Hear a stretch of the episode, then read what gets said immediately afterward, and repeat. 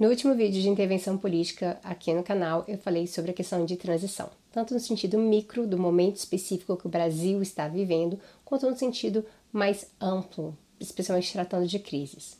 Hoje eu quero falar de como a gente deve tratar a questão da oposição nesse cenário, porque para quem é socialista, vale a pena refletir pensar com bastante cuidado sobre quais são esses fatores da conjuntura hoje e como pautar algo além do que está dado, do que é o sistema capitalista, mesmo um pouco mais democrático nesses moldes da democracia liberal capitalista agora. É disso que a gente vai tratar hoje.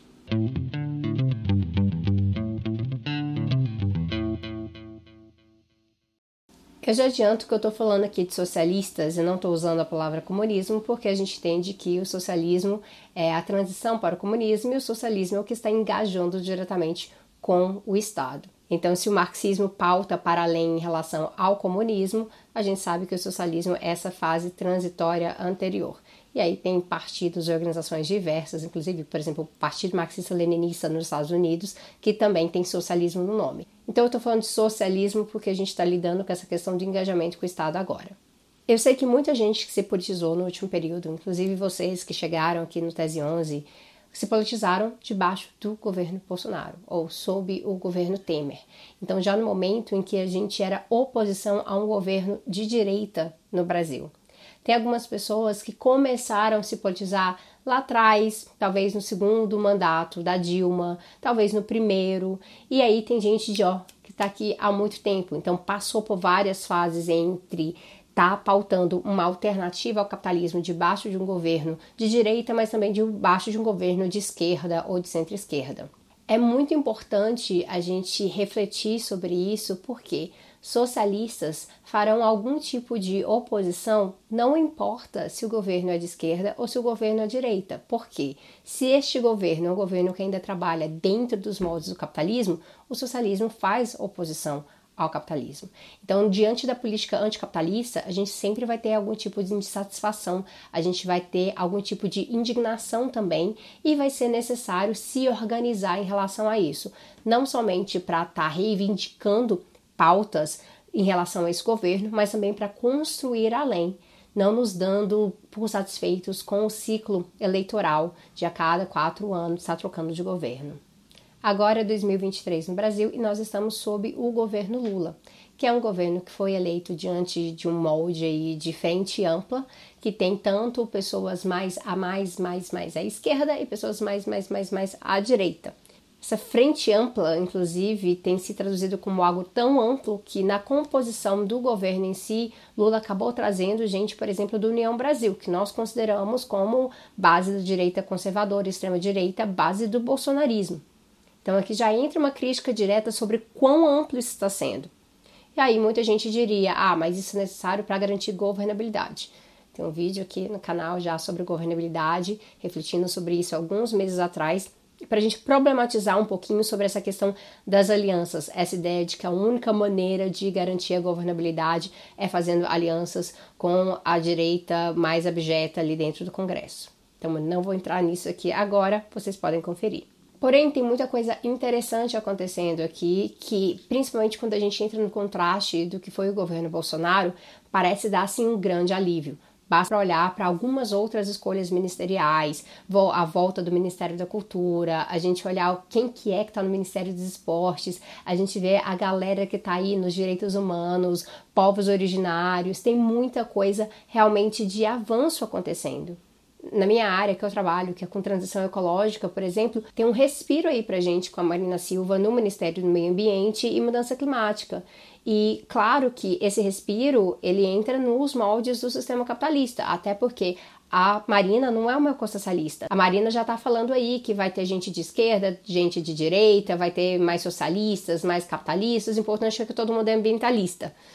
E é algo que a gente já problematizou aqui antes, né? Então também tem um vídeo sobre o que é ambientalismo de esquerda e qual é a necessidade de ir para além dessa pauta do ambientalismo, como se o sistema em si não fosse algo que estivesse ditando as possibilidades de manter a natureza ou destruir a natureza. O que a gente tem agora é um momento de grande ambiguidade e grandes contradições. Essas contradições têm a ver com o sistema em si, o Estado é um Estado capitalista, o Brasil continua sendo um país capitalista, um país capitalista de capitalismo dependente. Então, é um país que está numa posição periférica, que, mesmo com alguns avanços que podem vir, por exemplo, na área da diplomacia, ou até mesmo de questões de crescimento econômico no Brasil agora, a gente tem uma noção muito clara de que o Brasil ainda está numa posição é, de vulnerabilidade em relação ao imperialismo. Mas, considerando um país em que tanta gente, milhões de pessoas passando fome ou com algum nível de insegurança alimentar,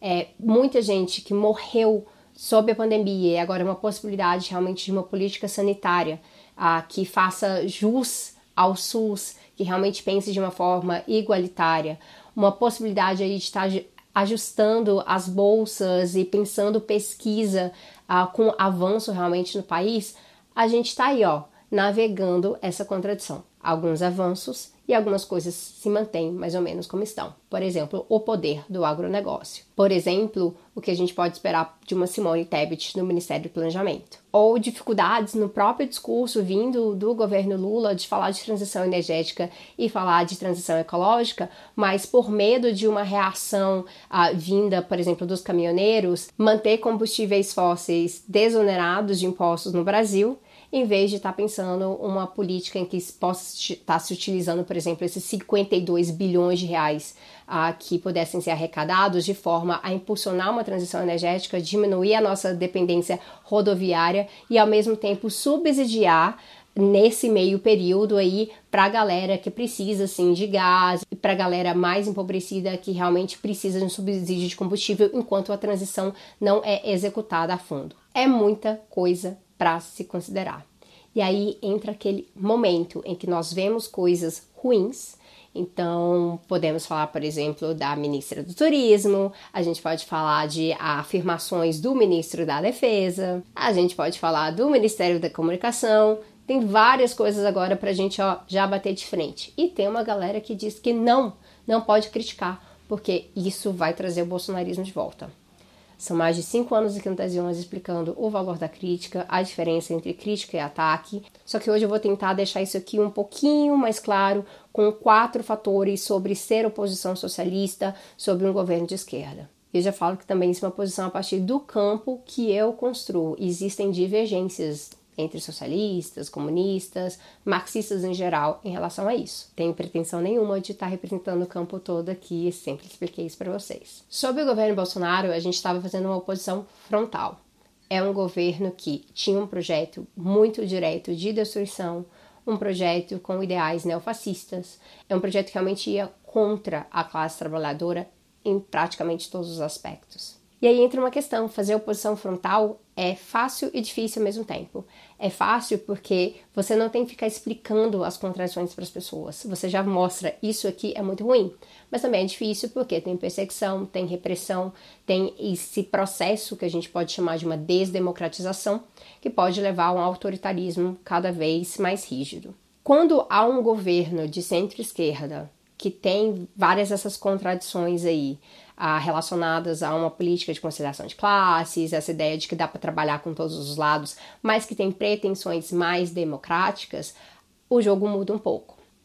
Não quer dizer que a gente está vivendo uma democracia plena ou uma democracia socialista, até porque de acordo com Florestan Fernandes, democracia plena e democracia socialista se equalizam. Então é isso que a gente vai ter agora. Não quer dizer que não se mantenham aspectos de autoritarismo num governo dessa forma. Então a gente já viu com experiências do passado em relação, por exemplo, a Belo Monte, projetos do PAC, autoritarismo contra a natureza relacionado a uma perspectiva de extrativismo industrial e uma política energética voltada para megaprojetos. Mas há sim um maior teor aqui de liberdade política para ação. Então a gente sai de um momento de oposição frontal para fazer disputa política.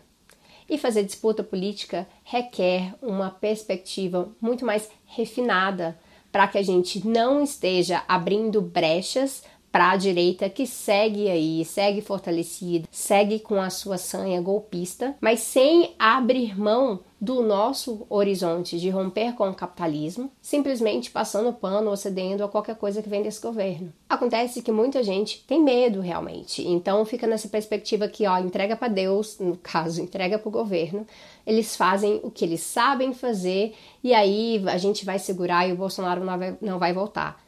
Gente, isso é uma perspectiva extremamente equivocada. Primeiro, porque política é feita com organização popular e a própria Dilma Rousseff falou disso recentemente. Não existe democracia sem organização popular. Então, a ideia de que a democracia vai ser imposta de cima para baixo, com um governo que sabe o que faz, um governo que é muito iluminado, isso é justamente algo que leva a uma autocracia. O que está em jogo é a gente encontrar um equilíbrio aqui entre os momentos de apoio, os momentos de cobrança, os momentos de pressão e a construção além que deve ser permanente. Então, é desses quatro fatores que eu vou tratar com vocês aqui, tá bom?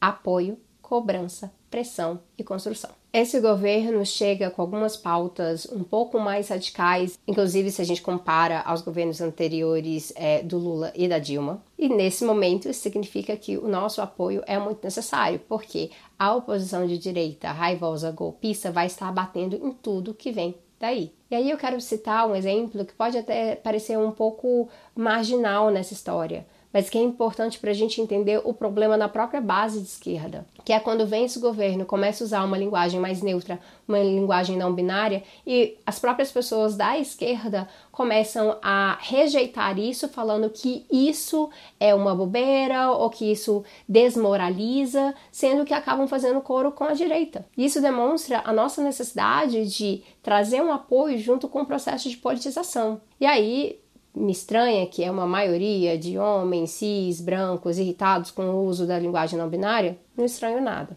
Mas eu não vou entrar diretamente nesse assunto, para isso a gente já tem Jana Biscardi, que já fez materiais incríveis sobre isso, inclusive especificamente sobre esse caso. A própria posse do Lula em Brasília em 1 de janeiro foi um momento histórico no sentido da gente estar tá fazendo uma comparação com o que foi com o governo Bolsonaro.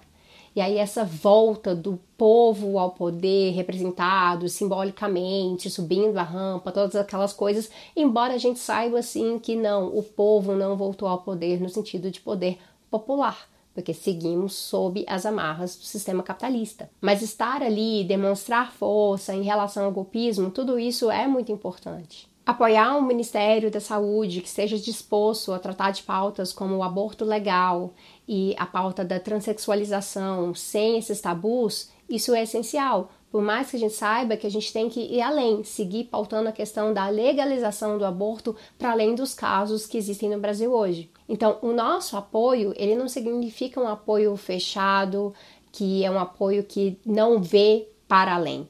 O apoio é de onde se pode construir. Então a gente vê uma sementinha, a gente vê um potencial, a gente apoia a partir dali e aí a gente segue politizando e construindo, entendendo que muito do que está posto, embora seja melhor do que foi com Bolsonaro, precisa ser melhor ainda do que foi no passado do governo Lula e Dilma e precisa ser melhor ainda do que está dado aí nesse jogo do capitalismo. Uma política anticapitalista é uma política que trata da insuficiência da vida sob o capital. E aí entra o outro fator que é a questão da cobrança. O próprio Lula já falou tem que cobrar, tem que cobrar mesmo, isso vai ajudar a gente. Eu já tive em outros espaços com Lula em que ele falava que além de cobrar tem que criticar, como é que a gente vai saber quando a gente está errado? E é claro que existe uma certa resistência a isso, porque, bom, muita gente não quer saber quando está errado. E mais uma vez existe essa lógica um pouco autocrática de uma visão muito estranha por parte, inclusive, da base que ajudou a eleger o Lula,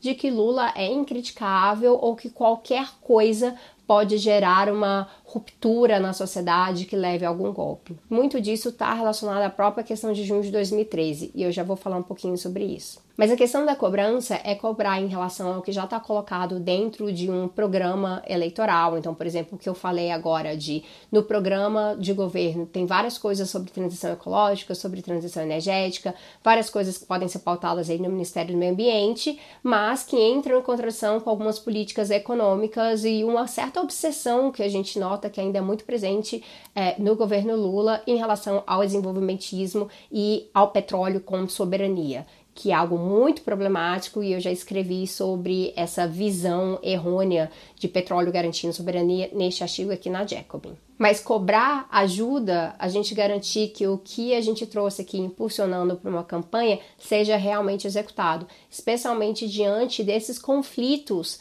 que a gente já nota na aliança dentro do governo tem ministros ali dentro do gabinete ministerial que discordam muito, muito entre si. A pressão, ela vem mais de fora, então você não está cobrando algo diretamente ao que foi prometido no passado. A pressão tem a ver com a gente estar tá ali, ó, garantindo que a luta de classes siga o motor da história. Então, nós pressionamos por mais direitos trabalhistas, nós pressionamos por uma universidade gratuita, pública para todos, nós pressionamos para que este Congresso conservador como ele é, não tenha um segundo de paz enquanto a gente não tem aborto legalizado no Brasil. A pressão ela é muito importante para que a gente não se dê por vencido e que a gente mantenha essa questão da organização popular como a, a fonte central de um processo democrático. e aí me assusta pesadamente que Dilma, que foi quem sofreu diretamente o golpe no último processo, venha com essas lições para as pessoas e um monte de twitteiro fique reclamando que ah, não pode se organizar, não pode fazer manifestação, porque senão vai gerar outro junho de 2013. Isso já é uma visão extremamente equivocada sobre junho de 2013, que foi propagada com o intuito de desmobilizar as pessoas. Junho de 2013 não é uma fórmula que é gente insatisfeita na rua e uma direita golpista tará logo depois, alguns anos, você vai ter um golpe. Junho de 2013, na verdade, é um momento extremamente complexo que envolve várias questões de classe, várias questões regionais, própria questão da crise da representatividade, que a gente não vê nessa mesma configuração agora em 2023. Então é outra conjuntura. Parem de repetir essa bobeira de que junho de 2013 vai se repetir. Junho de 2013 foi um evento único. E se a gente quer evitar que uma direita golpista consiga se articular contra esse governo atual, o nosso papel é politizar e não o contrário. O nosso papel não é se calar diante do conservadorismo enquanto a direita vai fazer a sua pressão em relação ao governo. Se vai vir pressão do lado de lá, por que, que a gente não pode pressionar do lado de cá? A questão é como fazer isso sem utilizar das mesmas brechas. Oposição de esquerda e oposição de direita são coisas muito diferentes. Isso depende muito claramente também da própria postura do governo em receber e diferenciar esses tipos de oposição, que é abertura para o diálogo quando é uma pauta que beneficia trabalhadores, que é entender que se está tendo uma greve, se está tendo uma paralisação, se a galera está na rua, vamos correr para tentar atender o máximo possível. Inclusive, ver isso como algo bem-vindo ver isso dentro da perspectiva de que, ah, tá aqui uma política que o nosso governo gostaria de tocar, mas a gente não entende que tem força suficiente em relação à pressão da direita para poder tocar. Então que venha a pressão popular para que a gente possa tocar essa política conjuntamente. O efeito dessa pressão vai ter a ver com a organização popular e, claro, muito a ver com como o próprio governo reage a isso. Tentar censurar isso logo de cara é tentar censurar um próprio processo democrático. E a gente já viu que não é uma questão de junho de 2013, é uma questão muito claro do período do governo Bolsonaro. Eu abro um parênteses aqui que é claro que em algumas mobilizações populares você pode ver a própria direita se infiltrando, tentando causar alguma situação ali para poder desgastar o governo. Mas nós temos que ter a sabedoria de organização política e de politização para poder nos blindar disso aí, para poder diferenciar as coisas e não deixar que as pessoas sejam capturadas pela ideologia de direita nesse processo. É deixar bem claro que não é sobre fazer oposição no sentido de derrubar o governo Lula, isso é um absurdo. Mas também deixar muito claro para as pessoas que é necessário pressionar para que a luta avance e que governo nenhum consegue fazer isso de um modo democrático sem deixar que a organização popular flua. porque em muitos momentos é a organização popular que está adiante politicamente, muito mais à frente politicamente do que as instituições do Estado. Pode ter ação livre das massas por um lado, mas você necessita aquela organização permanente a partir do campo socialista comunista para que a gente esteja aí dando a direção para um, para um horizonte frutífero para que daqui quatro anos a nossa lógica não seja, na verdade, de retrair porque não tem um bom sucessor para o Lula, ou de retrair porque a, a direita conseguiu se estabelecer, então a gente tem que aceitar o que tiver aí simplesmente para barrar a direita. Eu não quero chegar daqui quatro anos e a nossa situação seja de colocar uma Simone Tebet ou algo ali da, do seu campo, porque simplesmente a gente não conseguiu jogar a nossa bússola mais e mais mais para a esquerda. Essa é a tarefa no Brasil. Garantir que a gente caminhe mais à esquerda para que a gente não fique refém das mesmas instituições e o mesmo jogo eleitoral no país. E para que com isso a gente consiga construir as bases para que a gente possa romper com essa lógica de simplesmente mudar a partir do calendário eleitoral, que é a própria questão dessa construção do poder popular. Deixar que as pessoas se organizem é necessário. Então esse construir além, ele passa por todo esse momento. Só que aí entra a questão da crítica. É muito fácil para algumas pessoas que estejam focadas no construir além simplesmente critique tudo que esteja no governo, porque está tudo ruim, tudo péssimo, mas não olhe como a sua própria construção ainda está muito nichada, é uma construção que ainda está muito às beiras da sociedade, e aí a culpa é sempre do outro, é daquele que detém a hegemonia. E essa é uma discussão que eu fiz falando assim da melancolia de esquerda nos sintomas mórbidos, que eu, umas questões que eu quero atualizar mais com vocês durante esse ano, porque o livro foi publicado em 2019, mas eu acredito que ainda tem umas lições interessantes para a gente aqui. O importante é a gente entender que nesse momento que envolve apoiar, que envolve cobrar, envolve pressionar, envolve construir além para aqueles que estão mais à esquerda desse governo, a gente precisa fazer isso com diálogo,